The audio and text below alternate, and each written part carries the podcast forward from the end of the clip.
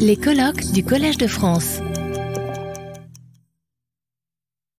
Chers et chers collègues, mesdames, messieurs, bonjour et c'est un vrai plaisir et un honneur de vous accueillir ici pour euh, ce colloque Voix et Va. Donc euh, voilà, vous regardez euh, l'écrit pour comprendre. Voix et Voix de la philologie classique. je voudrais d'abord saluer les organisateurs de cette manifestation, M. François Bougard, CNRS, directeur de l'Institut de recherche et d'histoire des textes depuis 2014. Avant, vous avez été professeur d'histoire du Moyen Âge à l'Université Paris-Nanterre. Luigi Alberto Sanchi du CNRS également, directeur de recherche à l'Institut d'histoire du droit de Paris Panthéon-Assas et grand spécialiste de Guillaume Bouidet, évidemment, dont on se trouve ici dans la salle, euh, et de littérature grecque, et bien sûr notre collègue Dario Mantovani, titulaire de la chaire Droit, culture et société de la Rome antique. Donc c'est un colloque qui peut être ardu pour certains, mais je ne pense pas pour vous qui êtes là euh, ce matin, qui sera là encore euh, demain.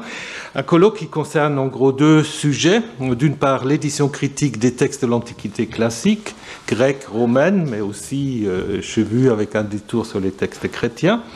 Et d'autre part, les initiatives de diffusion de ces textes en France, notamment dans le cadre de certaines collections comme Folio Gallimard, encore les belles lettres et d'autres.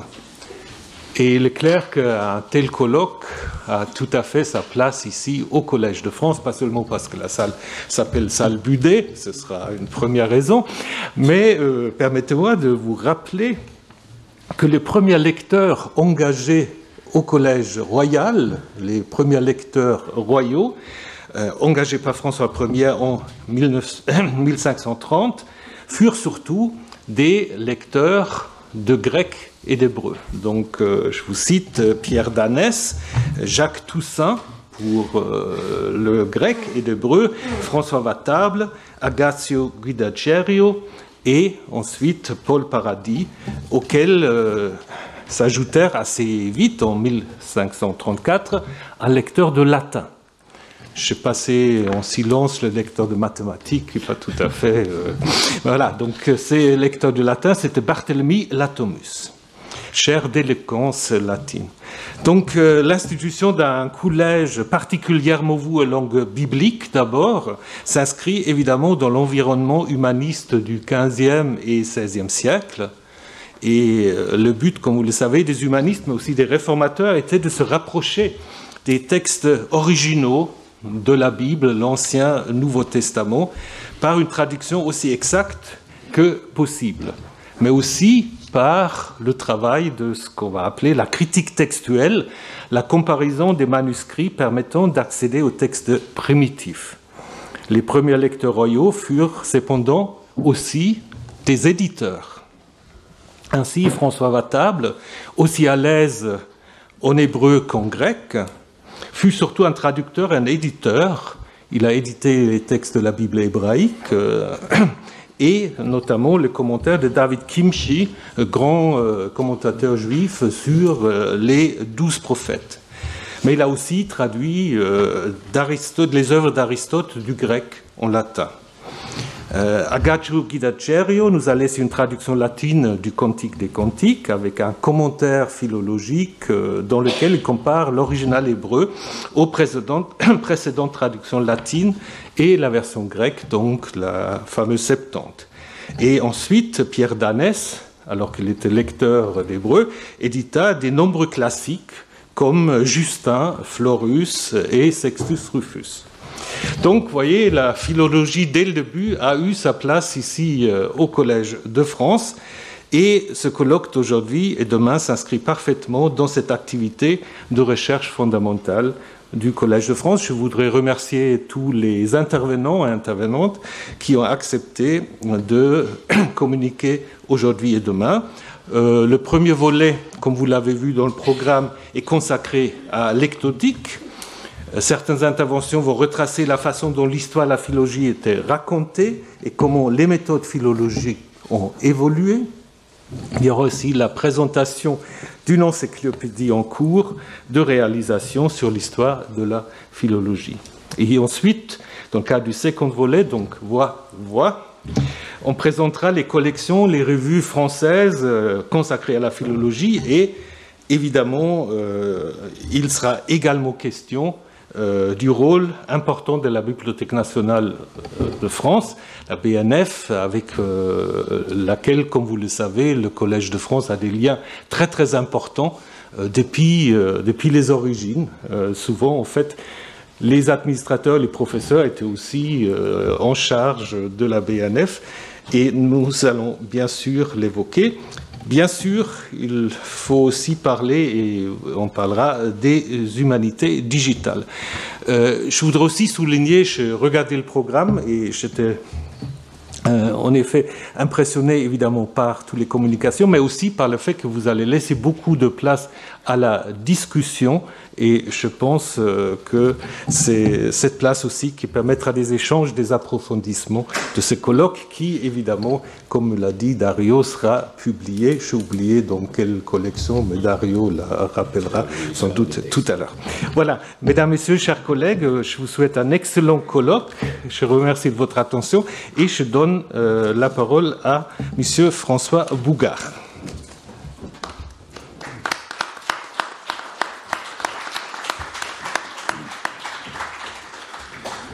Merci. Mon propos sera très bref. Euh, il est surtout pour euh, remercier. Euh, remercier d'abord Luigi Alberto San qui, qui le premier a eu l'idée de cette rencontre et il l'a eu dans le cadre euh, de, des réunions euh, du comité de rédaction de la revue d'histoire des textes. C'est là qu'il a présenté pour la première fois euh, cette idée.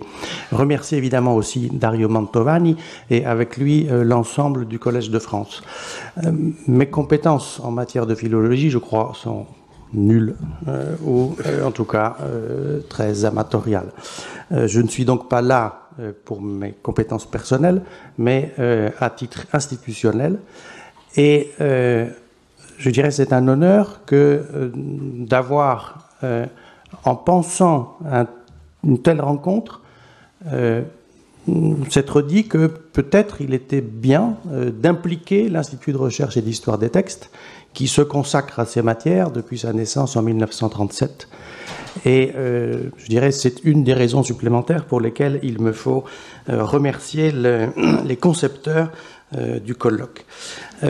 à titre personnel, je suis toujours un peu gêné quand j'entends ou quand je dois parler de philologie, parce que j'ai du mal à appliquer à ce terme une définition stricte. Amour du langage, très bien, euh, oral, écrit, euh, je ne sais pas trop. S'agit-il d'une discipline ou d'une forma mentis euh, qui nous réunirait tous? Ce sont des questions très, très simples, si vous voulez, mais dont j'espère que ces deux journées pourront aider à m'apporter à moi une réponse. je suis heureux donc de céder immédiatement la parole à qui va me succéder dans l'ordre alphabétique, c'est-à-dire Dario Mantovani, et euh, me réjouis donc de ces deux jours.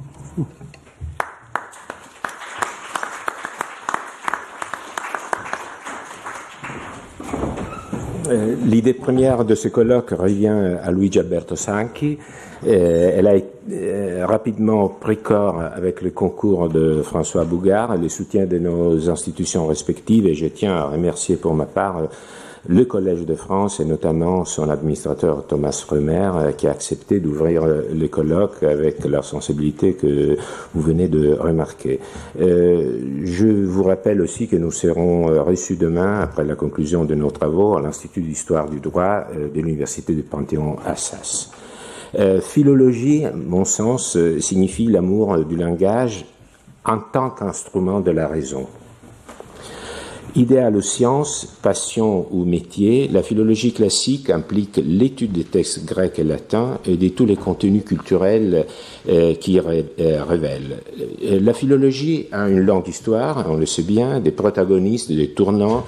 Le premier volet de notre colloque sera l'occasion de se demander comment cette histoire, plus que revenir sur cette histoire, comment cette histoire a été racontée. Mais la philologie a aussi un présent, un présent foisonnant en France, des collections de textes classiques qui font le tour du monde, des traductions, des revues qui lui sont consacrées, des infrastructures euh, numériques euh, indispensables pour la recherche à l'international et j'évoque ici euh, l'année philologique. Existe-t-il donc un avenir aussi pour cet amour du logos en tant qu'instrument de la raison Pour moi, ce colloque est aussi une façon de rendre hommage à tous ceux et celles qui travaillent dans cet effort de transmission. Et je ne peux pas m'empêcher dans ce moment de penser à Jean-Louis Ferrari. En tant qu'historien de droit, on pourrait se demander de quel droit je suis assis, maintenant debout, euh, parmi des philologues, d'abord pour apprendre euh, je l'avoue, mais justement car j'ai toujours conçu la philologie comme l'essence même de l'étude de l'Antiquité dans tous ces domaines. Elle suppose naturellement qu'on maîtrise le lexique, la morphologie, la syntaxe d'une langue. Le philologue s'adonne ensuite à rétablir le texte dont il s'intéresse dans son teneur original, confrontant les divers états par lesquels il est passé. Le texte, une fois établi, il ou elle en dégage le sens en faisant appel à un éventail de connaissances qui relèvent de ce que nous appellerions l'histoire d'une civilisation dans notre cas du monde grec et du monde romain. Euh, au bout du compte, euh, tout relève de la philologie ainsi comprise, puisque tout est utile pour bien comprendre un texte. La philologie, au fond, n'est que suivre des traces laissées par des ombres, des traces qui vont nulle part, qui s'arrêtent trop vite, mais que l'âme poursuit malgré tout dans leur disparition. J'emprunte ces mots euh, du dernier livre de Pierre Versperini consacré aux poètes lettrés oubliés de la Rome ancienne.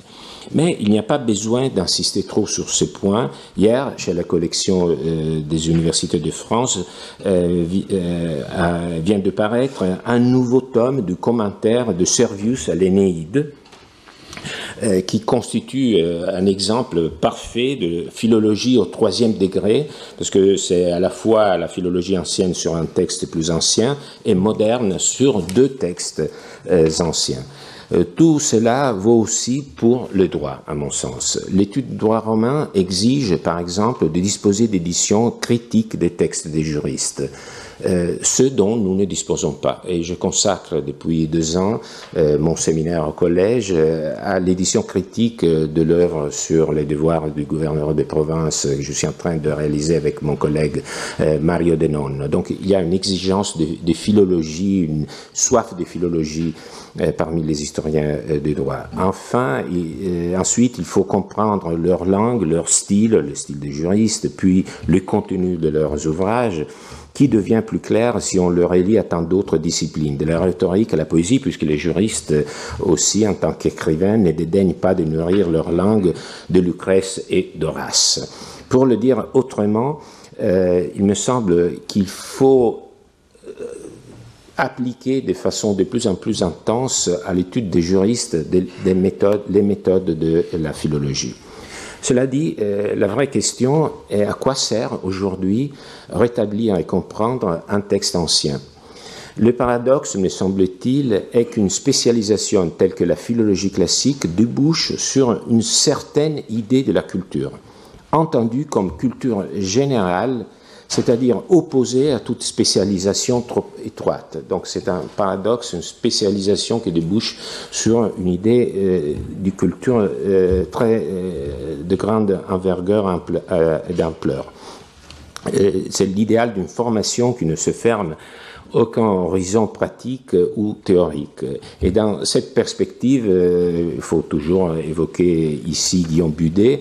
Euh, dans son traité de, la philologie, il euh, a fait valoir que la philologie permettrait de former d'excellents conseillers du roi, qu'à son époque n'était au contraire choisi que parmi les médecins, les théologiens et les juristes, ce qu'on peut cultiver ce, souhait aujourd'hui encore.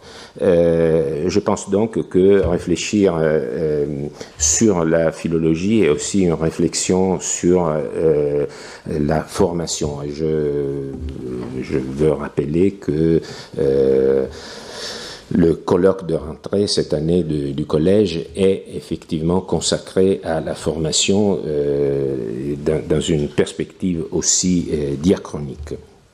Euh, mais euh, au fond, je pense que l'objectif suprême de la philologie est la transmission. Et lorsque nous recherchons en public plus large, c'est une des questions euh, qu'on abordera aujourd'hui, nous recherchons précisément la transmission de ces contenus. Au fond, la philologie, depuis la philologie alexandrine, va toujours de pair avec la conservation conservation des textes, des langues et donc des contenus. Et alors, face à une culture en mutation qui va jusqu'à demander d'effacer une partie du passé, la philologie est devenue un terrain de discussion idéologique. Je pense que le remède peut se retrouver dans la philologie elle-même car rien de plus subversif qu'une telle science qui se veut par définition critique. Elle remet en cause les textes et les interprétations. Mais pour faire cela, remettre en cause les textes, les interprétations et les idées elles-mêmes, il faut connaître ce dont on parle. Et pour cela faire, il me semble que rien ne vaut le contact direct avec les œuvres. Et donc ce colloque n'est au fond qu'une invitation à garder ce contact. Merci.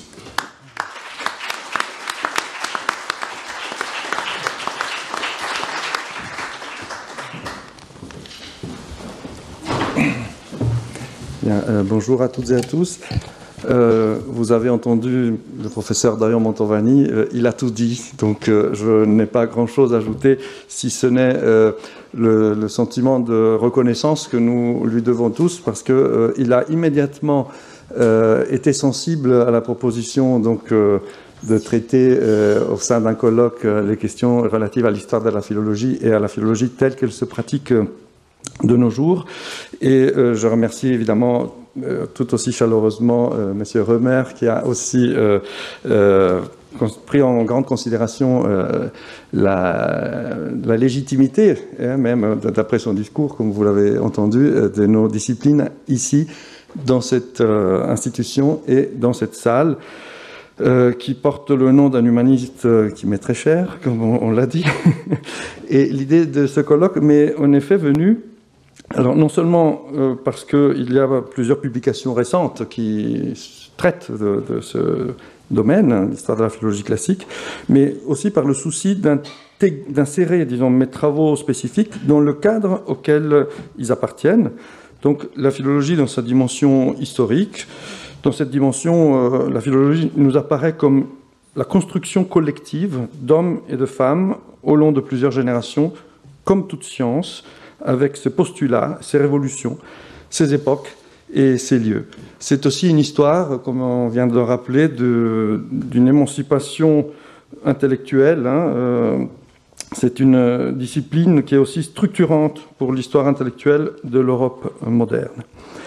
Euh, donc nous avons voulu euh, offrir un espace commun aux spécialistes du texte, mais aussi aux lecteurs et à, leurs représentants, euh, notamment les éditeurs. Je remercie Madame Noireau, euh, présidente de Belles Lettres, d'être avec nous euh, ce matin. Et pour interroger nos orientations respectives. Donc, je tiens à exprimer ma profonde gratitude donc, à tous les organisateurs, aux intervenants, au public.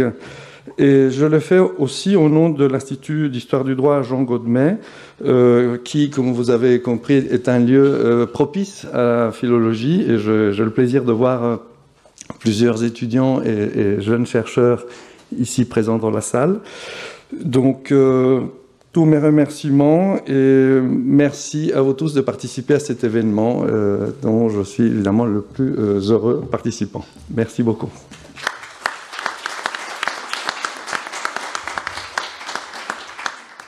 Retrouvez tous les contenus du Collège de France sur www.colège-2-france.fr.